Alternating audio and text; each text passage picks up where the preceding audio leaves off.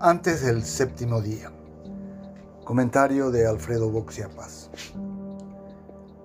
PLRA, la pata floja del bipartidismo. Las elecciones municipales son engañosas. Cada ciudad es un microcosmos con una realidad irrepetible. Mañana será difícil medir las fuerzas internas de la ANR dado que en muchas localidades los dos principales movimientos acordaron cicatrizar heridas con candidatos comunes. Asunción será la excepción más significativa. Las elecciones del directorio del PLRA serán las más importantes de la jornada, pues ellas diseñarán el perfil que tendrá la oposición en el 2023. El enfrentamiento entre Efraín Alegre y Blas Llano domina el internismo liberal desde hace unos 15 años. A Alegre le ha costado mantener en orden el campamento caníbal en el que se ha convertido su partido. Fue inflexible en denunciar lo que llama el poder de la mafia, atrayendo la munición gruesa de los medios del cartismo, fans declarados de Llano. Tanto tiempo invirtió Efraín en su enfrentamiento con el llanocartismo que desoyó las voces discordantes que surgían desde sectores internos que eran aliados. Tan intenso fue el desgajamiento que se quedó sin senadores propios. Pese a ello, Efraín Alegre conserva una respetable estructura partidaria que podría darle la victoria. Si lo logra, será el candidato del PLRA a la presidencia en el 2023. Y con justo derecho, reclamará encabezar una eventual alianza. Ha perdido en dos ocasiones, es cierto, pero la última vez, pese a un mentiroso encuesticidio planificado, quedó a solo 3% de apto. Por el contrario, si gana Enrique Busarquis, el verdadero vencedor será llano. Con avesado pragmatismo, Blas canalizó en un tercero el malestar liberal con Alegre.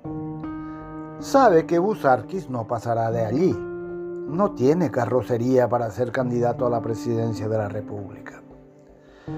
También sabe que él mismo no es electoralmente atractivo. Pero, sobre todo, sabe que la derrota de Alegre significará el fin del ciclo de su eterno enemigo interno. En efecto, si gana Busarquis, Efraín será descartado como candidato de la oposición y se abriría un escenario mucho más diverso de cara al 2023. Sería la coyuntura perfecta para pensar en un outsider liberal como Norman Harrison. Si eso ocurre, digámoslo de paso, Harrison hubiera preferido no haberlo tratado a Busarquis de idiota hace menos de tres meses. Aunque con menos chances, la interna liberal tiene otros dos candidatos. El ex senador Dionisio Amarilla, defenestrado por tráfico de influencias y acusado de hechos de corrupción, es el financista de una lista que encabeza Carlos Silva y que permitirá su vuelta al ruedo político. Y también se presenta el médico Herminio Ruiz Díaz, tal como lo hizo invariablemente en todas las elecciones del PLRA desde que tengo memoria. El doctor Ceboí jamás se dejó intimidar por la falta de votos. El mosaico interno liberal es tan complicado que abruma a quien se proponga analizarlo. Hay seis listas para el directorio, tres para la JLRA y una infinidad de disputas locales. Pero hay hechos meridianamente claros, como que esta vez la pugna por la presidencia trasciende el partido y será determinante en la oferta electoral del arco opositor en el 2023. Y que, paradójicamente, esta elección refleja como ninguna otra la inmensa distancia que hay entre las preocupaciones de los partidos políticos y las del ciudadano común.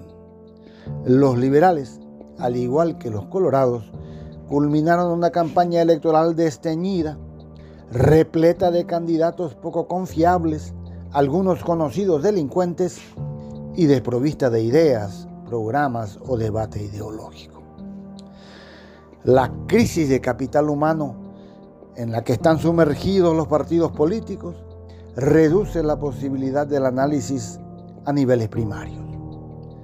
Lo que los liberales en verdad deciden en las elecciones de mañana es la mayor o menor influencia que le otorgarán a Horacio Cartes en su vida interna. Parece decadente, pero es que hasta hoy el PLRA es la pata floja del atávico bipartidismo nacional, esa que ni se arregla ni se rompe del todo.